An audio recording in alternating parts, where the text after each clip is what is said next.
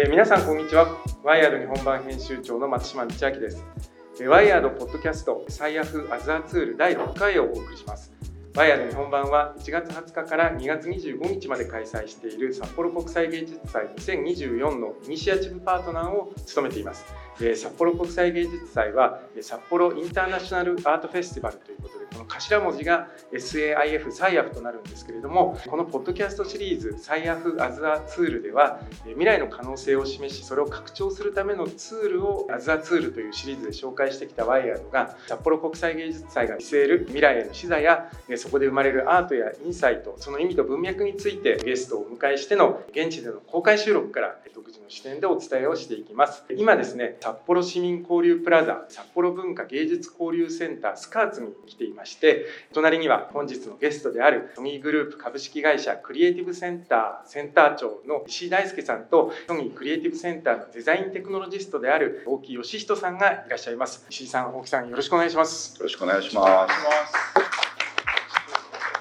今回ソニーグループはワイヤードと同じくタイアフのイニシアチブパートナーになっています。今回お二人にここスカーツで展示中の新しいコンセプトのメディアプラットフォームイントゥーサイトについていろいろとお話を伺っていきたいと思います。まずですね石井さんは僕1週間前にもそうですね。多分ラスベガスでラスベガスでお見かけしました、ね、CS という一大イベントの時に取材させていただいてで今度はこの北海道ということなんですけれども、はい、石井さんは1992年にソニーに入社されてウォークマンやアイボなどのプロダクトデザインを担当し2度のイギリス赴任を経て幅広い領域の統合的なクリエイティブディレクションを担われてきました。2021年にセンター長に就任されています。クリエイティブセンターというのはソニーグループ株式会社のデザイン部門ですね、改めて石井さん普段ソニーでやれていらっしゃること。ですとか補足の自己紹介お願いできますでしょうか、ね。えー、我々ソニーのクリエイティブセンターはソニーグループのクリエイティビティとテクノロジーの力で世界を感動で満たすというコンセプトのもとさまざまな活動を行っております。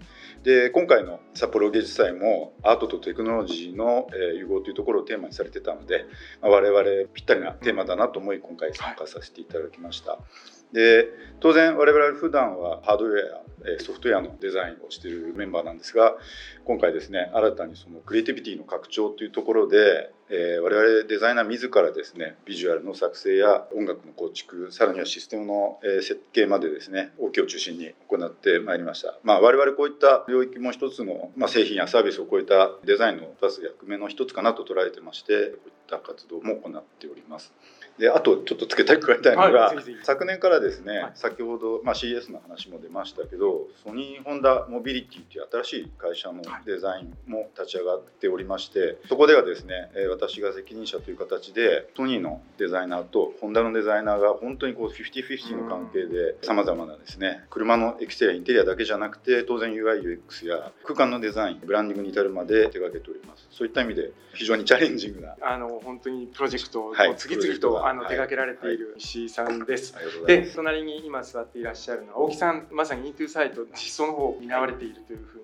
伺っております。もともとあの R&D センターでインタラクションの研究開発に携わっていらっしゃいました。デザインと技術の橋渡しがしたいという思いから2013年にクリエイティブセンターに移動し20年9月以降はロンドンのデザインセンターヨーロッパに赴任されていました。去年の12月に起任されて今回は国内この初公開となるイントゥーサイトをもともとこれ2022年の9月にロンドンデザインフェスティバル2022で公開されこれ大木さんがご担当されてらっしゃって、はいでまあ、それをこう手掛けられた、まあ、ソニーデザインセンターヨーロッパのメンバーで今回はこちらでも大木さんがデザインとテクノロジーをご担当されたということで、はい、はい、改めて最近のご活動など教えてください。はい、今ご紹介いただいたようにソニーっていろんなテクノロジーをこう持っている会社だと思うんですけども、まあ、それをこういかに体験として組み立てていくかみたいなところを中心としてやらせていただいていて、まあ、特にそのインタラクティブなコンテンツの開発だったり、まあ、そういったところをやらせていただいて、まあ、そのロンドンデザインフェスティバルやったイントサイトを今回持って帰ってきました。日本によくぞお持ち帰りいただきました、あの今回ですね本邦初公開となるイントゥサイトについてのお話を伺っていきたいんですけれどもまずはこの今回サイアフという、まあ、札幌国際芸術祭の中で、まあ、ソニーさんイニシアチブパートナーとして参加されてるんですけれども今回あのサイアフのディレクターの小川さんが設定したテーマがそのラストスノーっていうこうテーマまあ、すごくなんというかスペキュラティブなお題だと思うんですけれどもなんかこのラストスノーってものについてどういうふうに捉えられたそうですね、はい。あのちょっと切ないなと思ったんですけど最初はあの まあただ僕初めて雪の札幌来て、ん昨日燃えれ沼公園の山を一緒に 雪まみれにななりながら登ってはい。やっぱ札幌の雪ってすごいサラサラしてて本当に綺麗だなとうん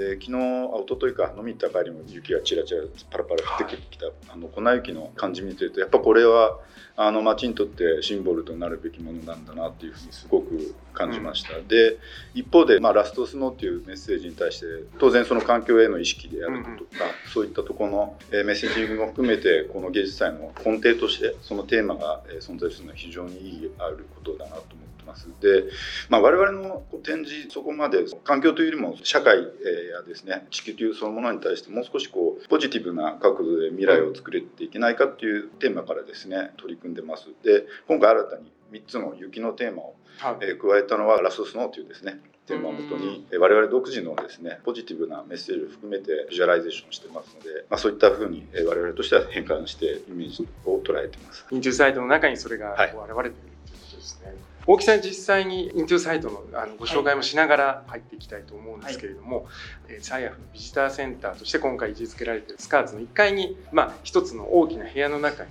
設置されている、まあ、映像と音楽が合わさったインスタレーションっていうんですかね、まあ、一つの空間のデバイスといいますかというものなんですけど大きさが多分どのくらいですかね。もう20畳ぐらい多分ワンルームぐらいの広さのところに、はいはいまあ、大きなモニターがこう設置されていて、はい。まあ、その中に自由に人々がこうはい。入っていって、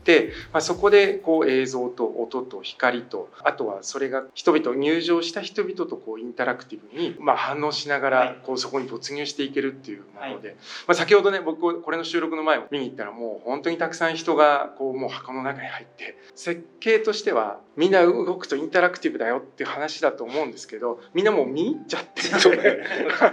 もう完全に没入してもううわーってなってるっていう、なんか不思議な空間で一つの大きな新しいその、はい。ね、メディアのプラットフォームだということで立ち上げられてるんですが改めて大木さん今回のこのはい MeToo サイトっていうのはこういうものだっていうのをちょっとご紹介い。ただけますか、没入型体験っていろいろあると思うんですけど例えばヘッドセットかぶったりであるとか、まあ、スマホかざしてとか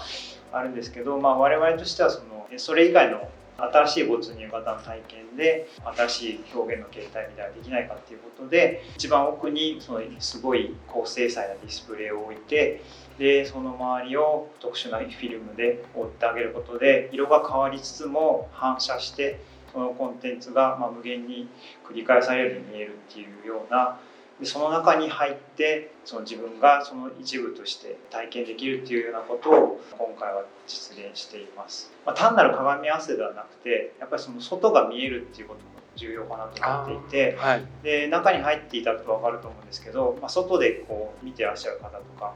が見えるし逆に外で見てる方は中でこう楽しんでる様子が見えるみたいななんでその単純にこう区切られたか閉鎖された空間っていうわけではなくてあくまでもその外界とのつながりっていうのをまあ保持したままうん。没入的な体験ができるっていうところで、まあ、新しいんじゃないかなというふうに思っています。あありがとうございます。石井さんねさっき行かれた時、ちょっと後ろから、はいはいはい。ね皆さんのことをご覧になってましたけれど、どうですか？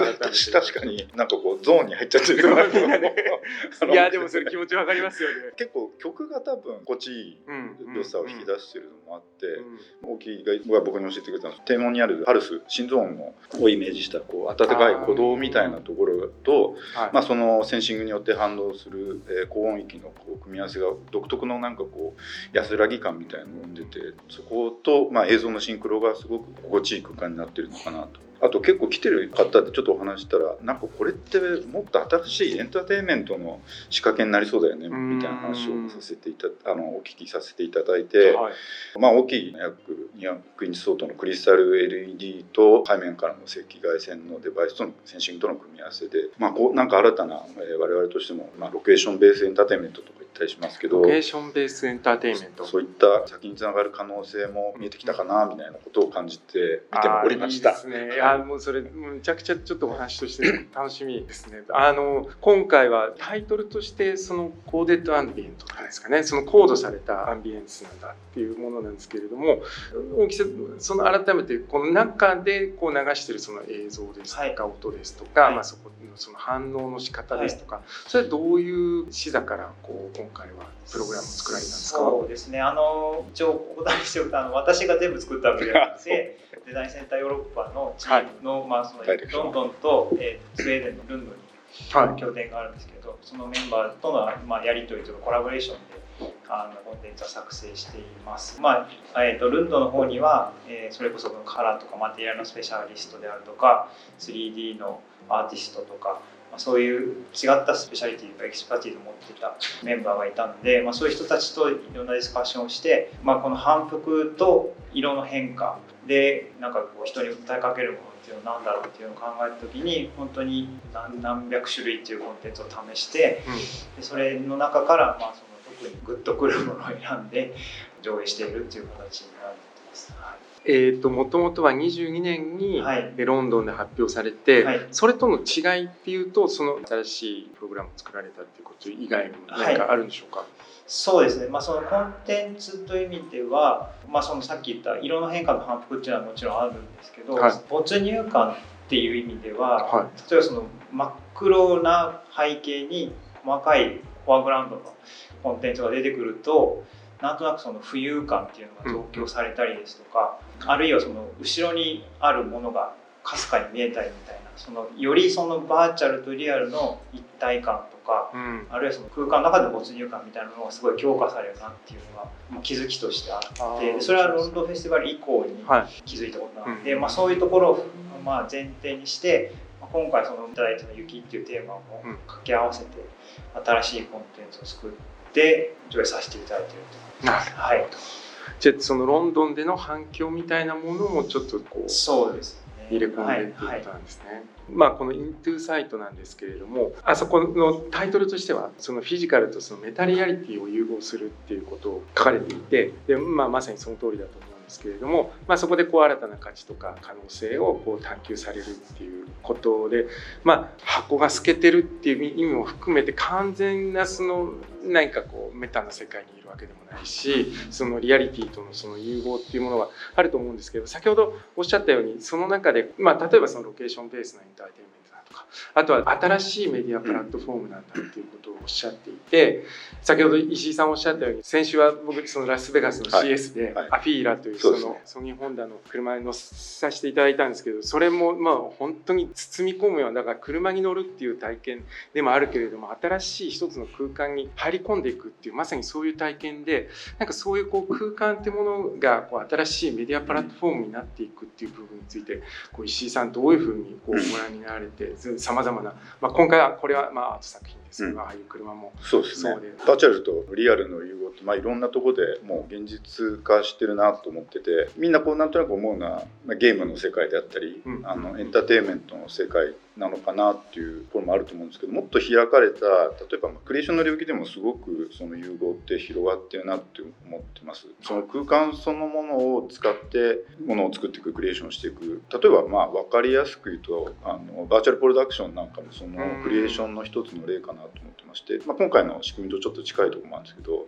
まあ、大きなディスプレイを用いた、えー、バーチャル空間をそこに作り出すことによって新たなクリエーションが生まれていく。まあ、そういったテクノロジーの活用の仕方ってすごく今後発展していくのかなっていうふうに思ってます。でまあそれと同時にあのセスの話にするとゲームとの融合、エピックゲームズとの協業であったり、ポリフォニーデジタルさんとの協業も決まりました、まあ、そういった意味で本当にバーチャルでスタディしていたものがリアルになる可能性もあるし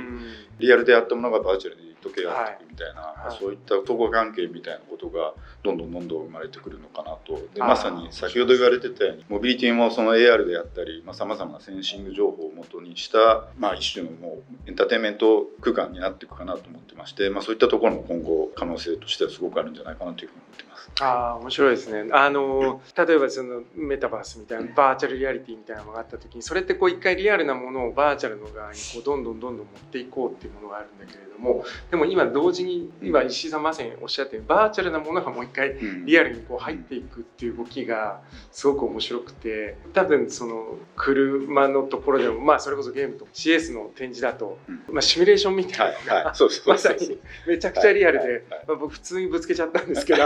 他の車に。でもなんかそこの融合ななんていうか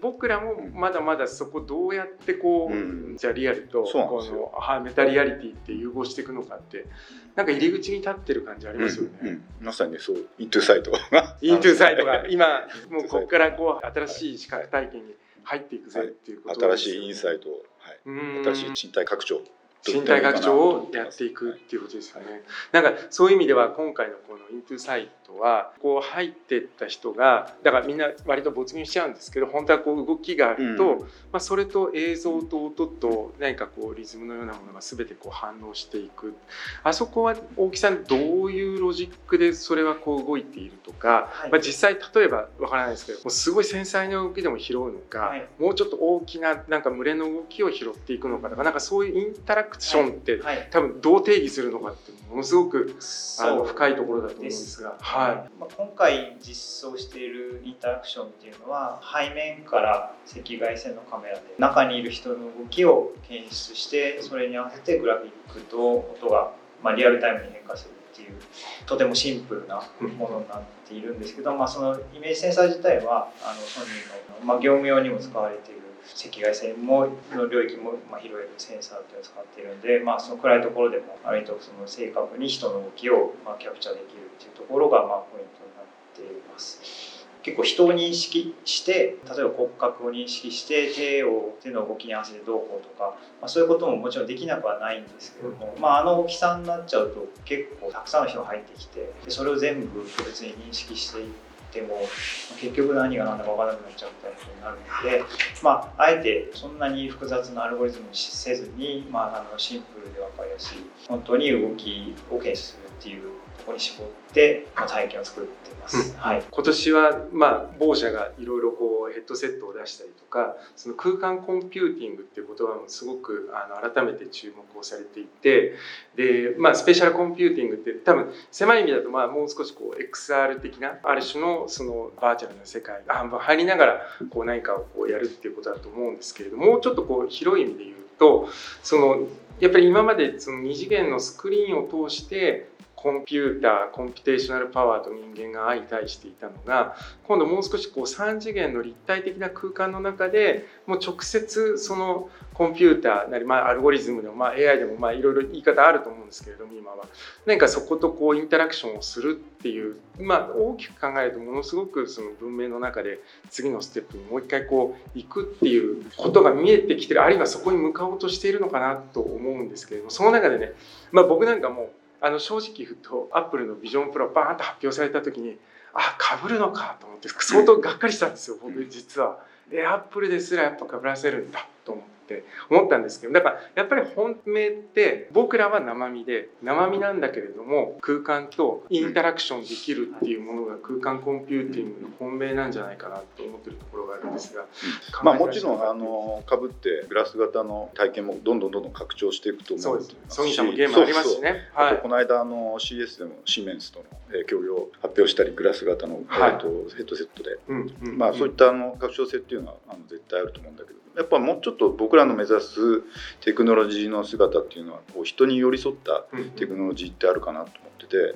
まあ、自然にその人の動きを感知したり、まあ、人の認識をすることでテクノロジーが人にこうアダプテーションしていくみたいな世界が自然な未来なのかなっていうふうにちょっと思ってたりします。あのアフィーラもまさにそうであのアフィーラっていうブランド名の真ん中にも実は feel って言葉が入ってるんですけどモビリティが人をセンシングするその feel っていうところを感知とセンシングっていう言葉で捉えてて、まあ、人とモビリティの新しい関係をこう作っていこうとモビリティが人をこう感知していく人がテクノロジーに寄り添うんじゃなくてテクノロジーが人に寄り添っていくっていう世界を描けるといいかなと思って、えー、我々クリエーションに携わっております。それの今今回大きな、まあ、作品として「INTO SIGHT っていうそうですね、まあ、 INTO SIGHT に限らずなんですけど、はい。その最終的にどういう形に空間コンピューティングが落ち着いていくかはわからないんですけど、まあ、我々の試みとしてはその2018年に Hidden Senses ミラノサローネ。ミラノサローネでやったインスタレーションがありまして、はい。まあ、それも結局そのコンピューターとかっていうのは空間の中に溶け込んでいってまあその当たり前にも見えない形で自然に使われていくでしょうみたいな形で家具だったり壁だったり、まあ、床だったり、まあ、そういうところに消えていくっていうようなコンセプトでやってきてるので、まあ、あのそういう意味では割と一貫してもうかぶるだけではないうん空間のとコンピュートあるいはそのインタラクションのあり方っていうのは模索してきていると思ってます。本当に空間の中でもフィラーでもその360度のその音響システムとか、まあ、だからソニーさんがそこをやれるともう映像も音ももう最強なわけなんですけれどもそれでも例えば2024最悪版のイントゥサイト作られて何かこれからのその技術的な課題とか今回苦労してもう少しここら辺ちょっといじりたいなとか。もっと高精細でもっと巨大なのもできるよねきっとねそう。そのメディアプラットフォームっていうか場所性を持つエンターテインメントっていう意味で言うと、うん。単純にあれいろんなとこあったらめちゃくちゃ面白いなとイントゥサイト思ったんですよね、率直に言えば一人で貸し切って1時間ぐらいこもってたいし、まあでも本当このスカーツの場所だけじゃなくてさまざまなところにだから多分それと本当大きさも大きかったり小さかったりとかメディアとしての可能性って妄想されたりとかありますね。か？あのまあ今回コンテンツすべて我々のあのインハウスで作ってますけど、もっともっといろんなアーティストの方とコラボレーションしてもう広げていけると、えーいいかなと思ってます。この間ねラスベガスでスフィア行かれたと思うんですけど、はいあれもすごいじゃないですか。まあそうですあねのまあああいったなんかこうメディアプラットフォームとしてのはい。可能性も、あれも世界に何個か作るかみたいな話もあったと思うんですけどそういったまあ展開線みたいなのあるとプラットフォームとしての魅力がもっともっと出てくるかもしれないですね。いや、スフィアも、せっかくなんで、僕ね、ちょうど行く時に石井さん終わられてそうそう、そう。あの、出る時ばったり。そうそうそうそうそう、お会いしたんですけど、僕、なんかよく合いますよね。そうですよね。は案外、あれは外側の方が、もういきなり街の中に突然何かが出てくるっていう、うん。あれがすごいなと思って、逆に中は、多分あれやってるプログラムにもよるんだと思うんですけれども、外から見てるとリアルな空間に、ね、ですよね。ディスプレイがあるから。完全もうあのスフィアっていうのはもうでっかい球体の中で、まあ、視野が全部スクリーンで包まれるような体験なんですけれども、まあ、あのこけら落としはねあの U2 がやって、うん。だからあれ多分そのだから例えば舞台でパフォーマンスがあってかつここにこう何か映像があってっていうと多分違う体験なんだろうなと思ったんですけれども、なので僕もやっぱりあのスフィアの体験を10日前とかにして今回このイントゥサイトをこう体験してやっぱりその没入感ってどういうことなんだろうっていうことをこうすごく考えさせられる体験だったんですけどそっかあれがそのちょっと半透明でってだってまた違うんでしょうねはい、はあのすごく思いました。あとはやっぱりこうね皆さん聞いてる方々もソニーの方々のその、まあ、ある種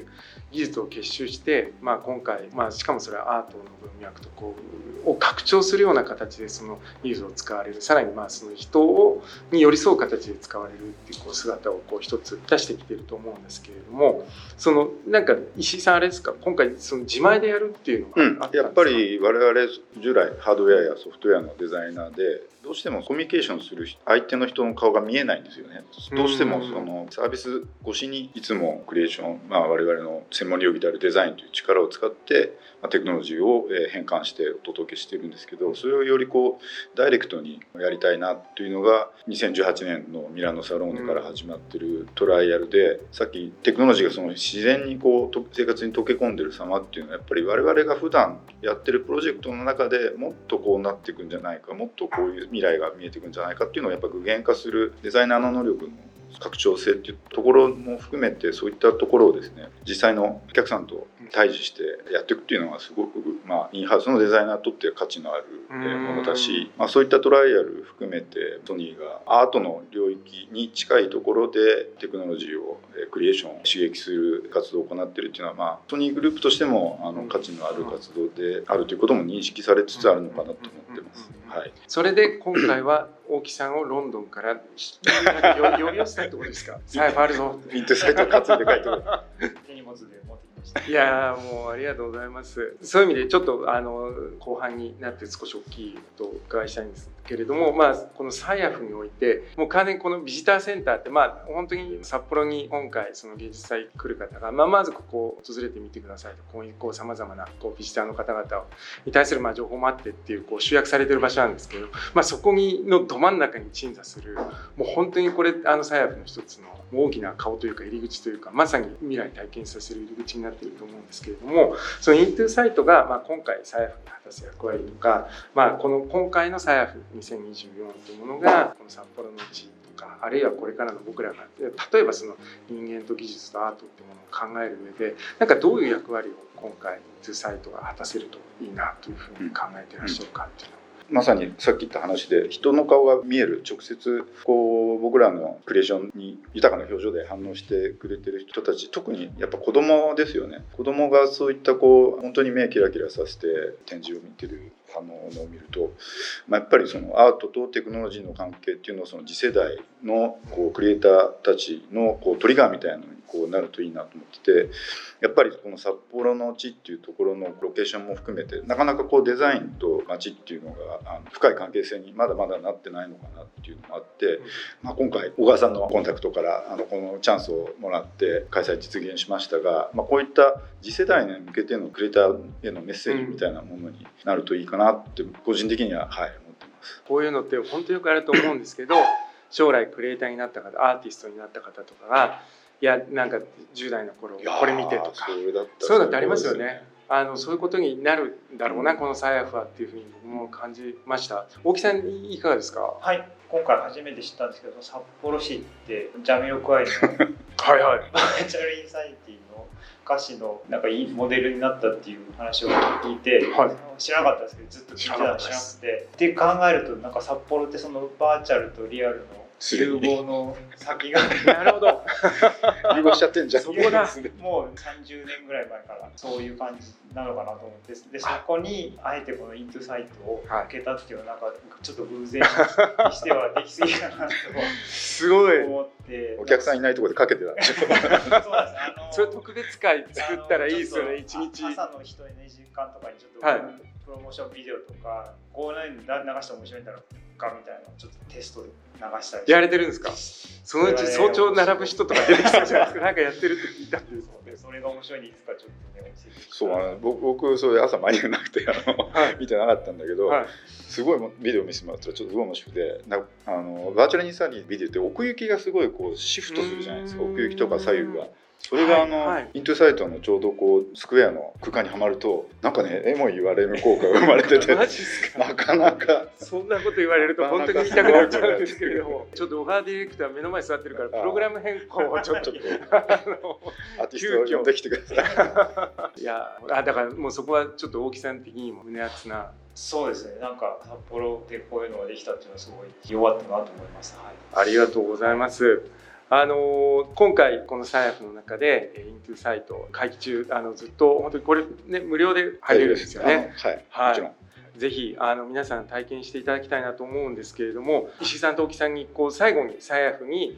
まあ、すでに来ていただいたリスナーとか、まあ、これから会期中にぜひ行きたいなとかこれを聞いてやっぱり、まあ、これあの絶対見逃しちゃいけないやつなんで次日本いつ来るか分かんないですもんね。大木が日本にいるから 出張しますねはい、あのぜひ体験していただきたいんですけど、まあ、あのリスナーの方とかあのこれから参加したいなっていう方に対して最後にちょっと本当年齢層問わず楽しめる展示になってます。でただですので あの